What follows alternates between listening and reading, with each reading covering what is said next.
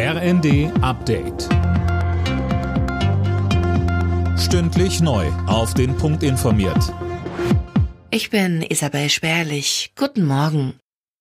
Trump macht die nächsten Schritte in Richtung Präsidentschaftskandidatur der Republikaner. Auch bei den Vorwahlen in South Carolina hat er seine Rivalin Nikki Haley deutlich besiegt. Sie will aber trotzdem nicht aus dem Rennen aussteigen. Weitere Waffenhilfe für die Ukraine, die hat Bundesaußenministerin Baerbock zum zweiten Jahrestag der russischen Invasion zugesagt. Sie hatte ihren ukrainischen Amtskollegen Kuleba in der Hafenstadt Odessa besucht. Baerbock sagt, wir unterstützen euch mit jedem weiteren Tag auch mit Waffenlieferungen und ergänzt im ZDF. Wir waren nicht darauf vorbereitet, dass der Angriffskrieg nach Europa zurückkommt. Deswegen mussten wir ganz, ganz vieles anders machen, neu machen. Wir bauen jetzt Fabriken wieder für Munition und das reicht vorne und hinten nicht. Das ist vollkommen klar. Aber deswegen müssen wir schauen, wo wir international weitere Unterstützung bekommen, gerade auch in den USA.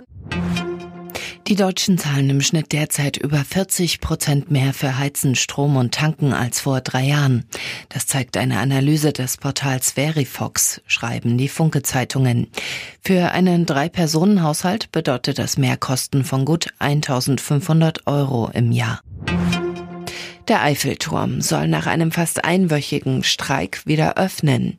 Gewerkschaften und Betreiberfirma haben sich geeinigt. Die Angestellten des Pariser Wahrzeichens sagen, dass zu wenig der Eintrittsmillionen in die Instandhaltung gesteckt wird.